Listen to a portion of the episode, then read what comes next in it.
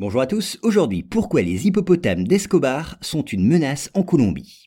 Alors les hippopotames importés dans son domaine par Pablo Escobar, le célèbre trafiquant de drogue colombien, ont proliféré depuis la mort de leur propriétaire en 1993. Et depuis, ces animaux font peser une menace sur l'homme et l'environnement, ce sans qu'aucune solution véritable n'ait pu être trouvée pour régler le problème.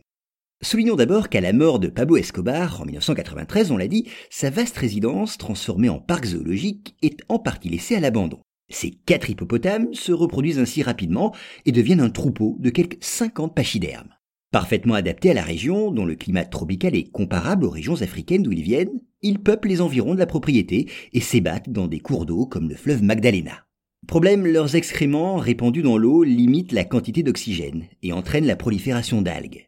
De nouvelles conditions de vie parfaitement nocives pour les poissons.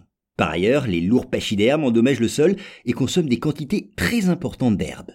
Et puis ces animaux s'en prennent également à certaines espèces présentes dans le milieu aquatique, comme les lamantins. Et puis dotés de mâchoires très puissantes, ils sont tout à fait capables d'attaquer l'homme si celui-ci pénètre dans leur territoire. Et les hippopotames peuvent également transmettre des maladies au bétail.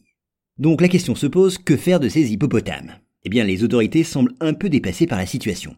Certaines solutions pour contrôler la propagation de ces pachydermes ont même été abandonnées faute de financement. C'est le cas par exemple d'un projet de castration des mâles ou d'un programme de déplacement des animaux. Alors devant les dégâts constatés, il a été décidé d'organiser une traque confiée à des chasseurs expérimentés. Et au cours de cette chasse, un hippopotame a été abattu. Mais des photos de l'animal ayant soulevé de nombreuses protestations, cette solution radicale a, elle aussi, été écartée.